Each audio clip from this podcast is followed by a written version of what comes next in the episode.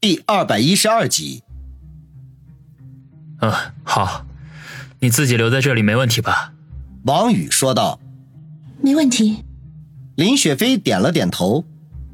王宇嗯了一声，站起身来，便要向旅店里走去。如果老段和那名司机也被迷倒了的话，我必须设法将他们救醒才行。否则，待会儿警察到了，只需要稍微的排查，就会知道我们也在现场。没想到这个时候，旅店的门口忽然出现了一个弓着背、穿着灰布长袍的小老头，正笑呵呵地看着王宇。王宇一愣。随即脸上露出惊喜之色，失声叫道：“胡老，你怎么在这里啊？”旅店门口的小老头不是别人，正是为王宇驱毒的胡老先生。胡老呵呵一笑，说道：“嘿嘿，我刚巧路过，见你被人威胁，就顺便活动了一下筋骨。哎，这老胳膊老腿的，稍微动一动就酸溜溜的痛。”王宇闻言大喜，顿时明白过来，感情老高和乔是被胡老先生给干掉的。没想到胡老先生不但医术高明，这杀人的手段也是匪夷所思，悄无声息的就取了别人的性命。他赶紧奔到胡老先生跟前，感激地说：“多谢胡老出手相助，我真不知道该如何报答了。”他话还没说完。胡老先生就已经摆手打断，打了一个哈欠，说道：“哦，哎，这深更半夜的，影响老人家休息。”说完，转身穿过破碎的玻璃门，向旅店内走去。王宇想要跟上，胡老却忽然转头说道：“告诉林家丫头，她的两个手下很快就会出来。”说着。摇摇头，嘀咕道：“老段在道上也算是一号人物了，怎么稀里糊涂的就着了人家的道呢？嘿，给名门望族看家护院是不错，可也不能费了功夫啊。”王宇一阵暴汗，真不知道如果老段听了这番话会是什么样的表情。他没有继续跟进去，而是目送胡老慢腾腾的上楼，心中暗暗惊叹。哎呀，高人呐！他转身回到林雪飞身边，正要告诉他老段和那位司机马上就下来，没想到话还没出口，老段竟然便从旅店里飞奔而出。可能啊是太过着急的缘故，居然把本来就破碎的玻璃门整扇都撞飞了起来。他一到林雪飞跟前，便关切地问道：“大小姐，你怎么样？”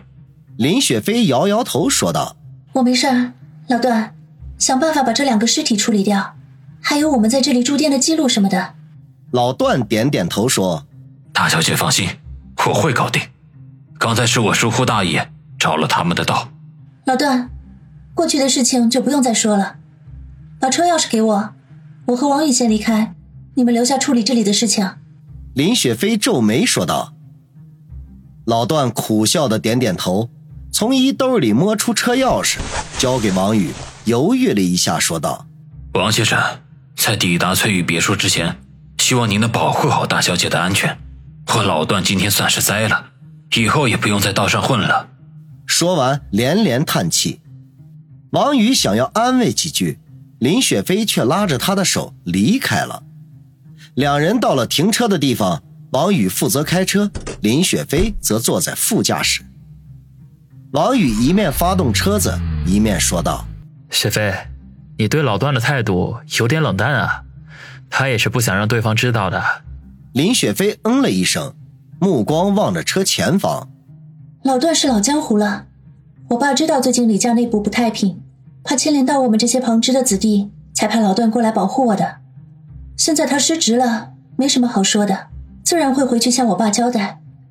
至于如何处置，那就不是我们应该关心的事情了。王宇没有想到林雪飞还有如此冷漠的一面，心中不禁升起一股难以名状的异样来，一时间也无法用语言表达。车子发动之后，缓缓地驶离小旅店附近。王宇通过倒车镜看到老段正向老高和乔的尸体上撒着什么东西，等他想要看仔细的时候，车子已经渐行渐远。出了城区，上了高速公路，王宇才暗暗的松了口气。回想起刚才老段的古怪行为，忍不住向林雪飞问道：“雪飞，刚才老段往那两人身上撒的是什么东西啊？”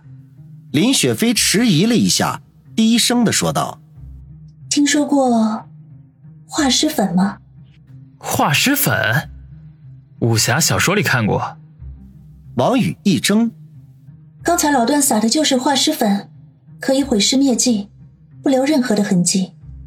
林雪飞淡淡的说道。王宇大吃一惊，一脸愕然的说：“不是开玩笑吧？世上真有这东西啊？